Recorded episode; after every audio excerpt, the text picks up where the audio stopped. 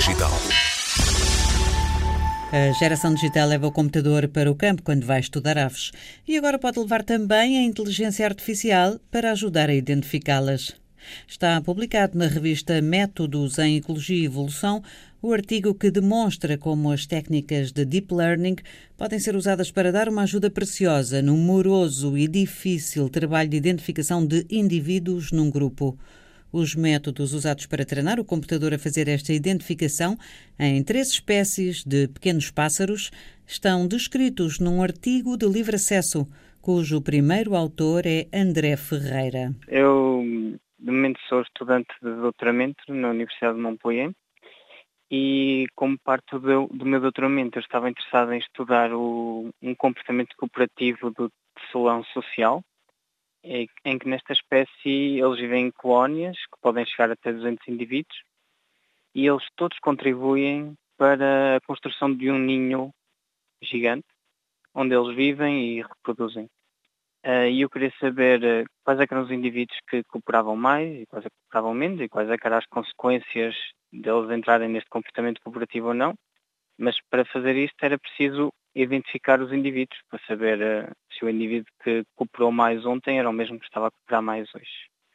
E normalmente uh, no estudo das aves isto faz-se através de um, anilhas de cor que se metem nas pernas dos pássaros e depois é possível uh, observá-los com, com, os binóculos e, e registar quem é que está a fazer o quê.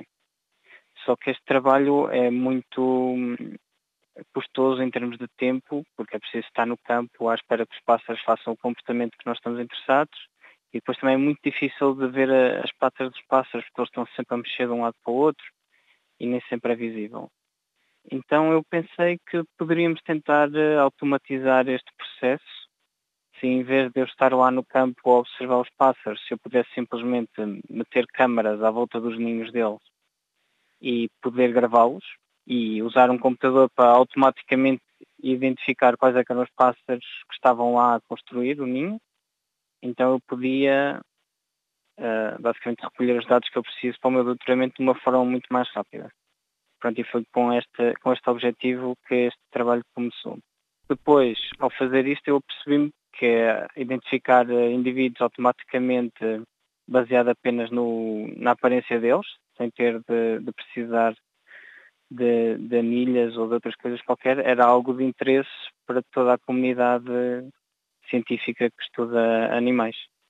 Então tentei utilizar este método não só no som social, mas também no chapim real e no tentilhão zebra, para demonstrar que este método é bastante generalista. Mas a ideia surgiu-lhe porque, hum, para si, esta parte da informática, da inteligência artificial, do deep learning, eh, é uma área com que hum, já lida e que domina de alguma maneira? Ou foi procurar estas eh, competências informáticas a outros elementos, eh, por exemplo, da equipa?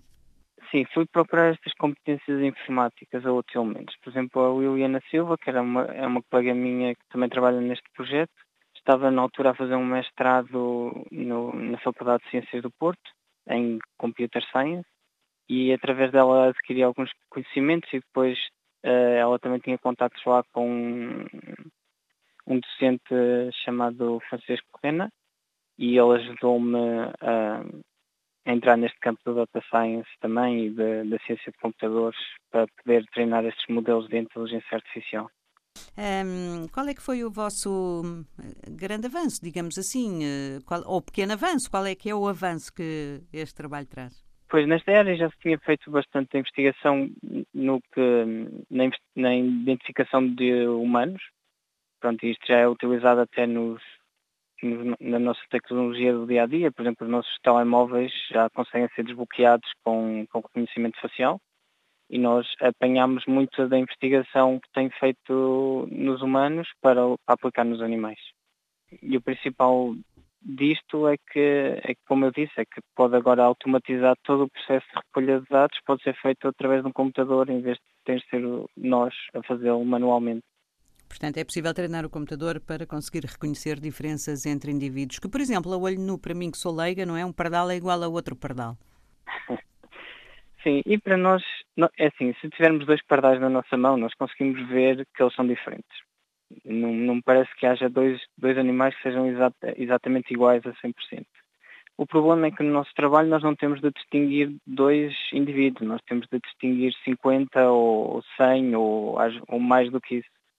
E, e, aí é que o trabalho fica impossível e aí é que nós precisamos dos computadores para fazer este trabalho ou, de forma mais clássica, colocar as, as tais anilhas de cor ou, ou outro tipo de marcação, mas todos esses métodos mais clássicos são muito demorados no que toca depois à recolha dos dados.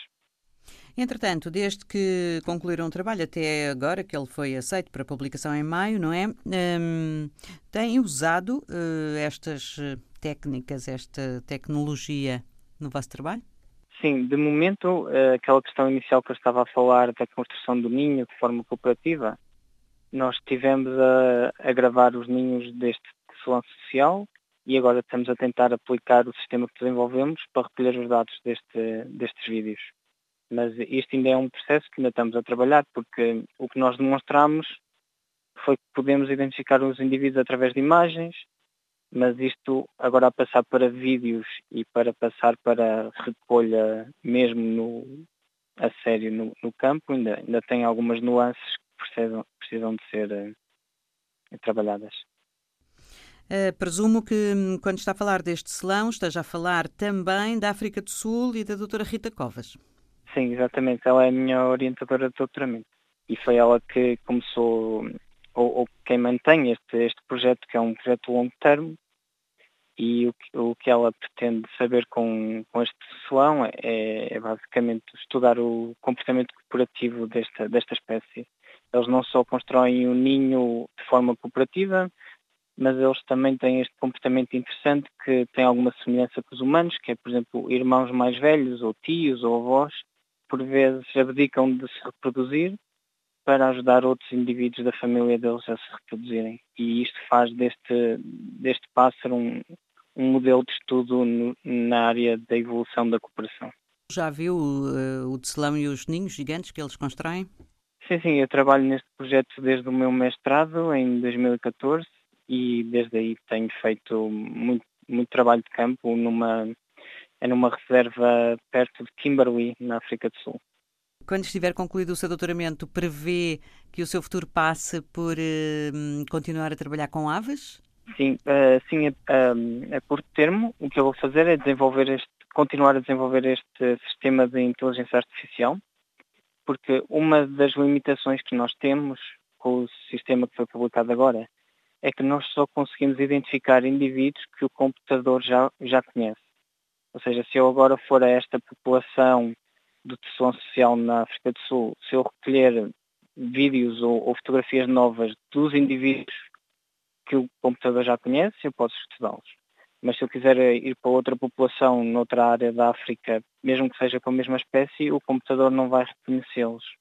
Portanto, o que eu agora vou trabalhar é num método que permita reconhecer os pássaros, mesmo que o computador nunca os tenha visto antes, imaginemos que agora queríamos estudar uma nova população de teção social, mas não queríamos estar a capturar os pássaros, não queríamos estar a aninhá-los, queríamos simplesmente chegar lá e começar a estudar aquela população.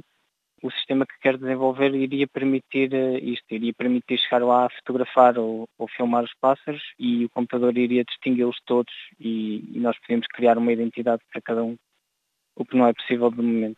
E quando for possível, vai poupar aos biólogos e ornitólogos o imenso trabalho de capturar as aves para lhes colocar anilhas e voltar a soltá-las. Isso já para não falar de tantos outros usos que o método poderá vir a ter, como sempre acontece nestas áreas.